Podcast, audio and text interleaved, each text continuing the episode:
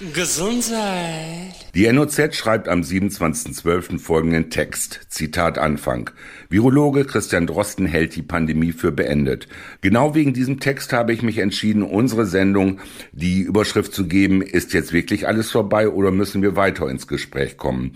Ich möchte auf alle Fälle weiter ins Gespräch kommen und zwar mit meinem Kollegen Klartext-Herausgeber Uwe Altschner, den ich herzlich zur ersten Ausgabe der Gesunden in 2023 begrüßen möchte. Hallo Uwe. Спасибо. Hallo lieber Siggi, hallo liebe Hörerinnen und Hörer, hier bei OS Radio 104,8, ein frohes neues Jahr. Uwe, mich würde zunächst interessieren, was dir als Mensch mit politischer Erfahrung und deinem Einsatz für Aufklärung und Transparenz im Gesundheitswesen zu dieser Aussage von Drosten einfällt. Und wenn er jetzt sagt, dass die Pandemie vorüber ist, äh, man muss erstmal wirklich nochmal fragen, was war das? Ja, allein der Begriff Pandemie ist geändert worden, es ist eine Pandemie erklärt worden, obwohl das, was jahrzehntelang Voraussetzung war, nämlich Tote auf mehreren Kontinenten noch gar nicht der Fall war. Dann hat es natürlich hinterher hohe Zahlen gegeben. Diese Zahlen sind aber ein Ausdruck von Definitionswirrwarr. Also wer waren ein Corona-Toter, wer war ein Toter mit Corona, wer war ein Toter durch Corona. All diese ganzen Geschichten sind ja da mit hinein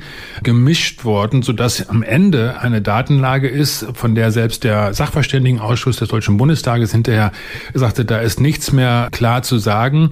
Wir haben äh, es versäumt, diese Daten, die von Anfang an eigentlich hätten vorbereitet sein sollen durch eine Pandemieplanung, nicht erhoben. Es, es gab eben diese repräsentativen Stichproben in der Bevölkerung, die sogenannten Kohortenstichproben gab es nicht. Dafür ist das RKI verantwortlich, nicht Herr Drosten persönlich. Aber insgesamt ist das etwas, wo wir eine extrem unübersichtliche Lage haben. Die jetzt zu, für zu beendet äh, zu erklären, glaube ich, hat auch damit zu tun, dass die Bevölkerung jetzt wirklich es leid ist, äh, dass man im Zweifelsfall auch dieses Thema Corona jetzt schnell mal irgendwie weg abräumen möchte, weil es ja auch über das Thema der ähm, Impfung und der möglichen Nebenwirkungen beziehungsweise der inzwischen auch unbestrittenen Nebenwirkungen in großer Zahl auch zunehmend zunehmend Unruhe gibt und deswegen ist es schon auch für mich erklärlich, dass da jemand versucht zu sagen, es ist doch alles vorbei. Aber Zeitgleich wird daran gearbeitet, dass auf internationaler Ebene die WHO weitere Exekutivfunktionen bekommen soll. Das geschieht vollkommen, ohne dass die deutschen Medien das beleuchten.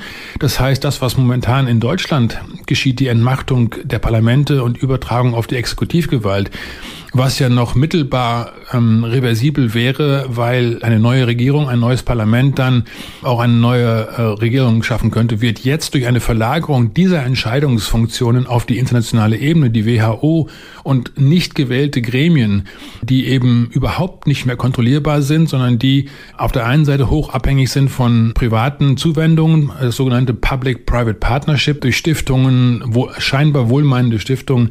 Alles das sind äh, Problemfelder, die müssen müssen wir gerade jetzt noch einmal neu diskutieren, noch einmal aufarbeiten, weil das ist eine Entwicklung, die schon lange im Gange war, die wir leider auch in unseren Medien nicht beleuchtet bekommen haben und die eben, wie gesagt, im Hintergrund jetzt munter weitergeht. Es wird schon die nächste große Pandemie von den einschlägigen Verdächtigen, hätte ich fast gesagt, wie, wie Bill Gates äh, ähm, hervorgeholt, ähm, also wird benannt, die Planspiele finden weiter statt. Diese Planspiele sind allesamt Planspiele, wo es vor allem um das Aus Ausschalten von Kritik geht, also sprich auch da um die ja, das, das Abwürgen einer gesellschaftlichen Debatte. Und genau das ist das, was eine demokratische, offene Gesellschaft am meisten benötigt offene demokratische Debatte, wissenschaftlichen Streit, Diskurs und all das hat es nicht gegeben. All das wird es auch nicht aufgearbeitet. Das, was Professor Bhakti, Professor Sönnigsen, viele andere angemahnt haben, was sich immer mehr herausstellt, auch als tatsächlich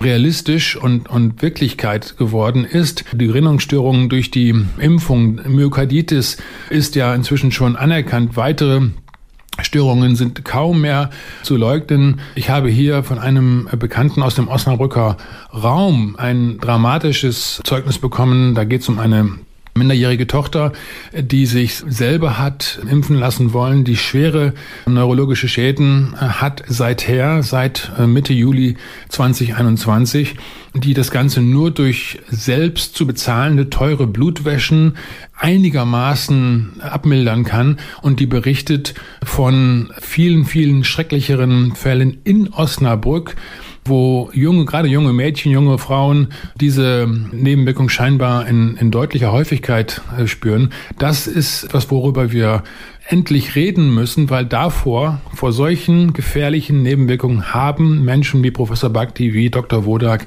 wie Professor Sönigsen gewarnt. Die haben die mangelnde Evidenz angezeigt und wir haben das alles ignoriert. Nicht, das heißt nicht wir, sondern die Medien und die politische Öffentlichkeit. Und das muss dringend aufgearbeitet werden.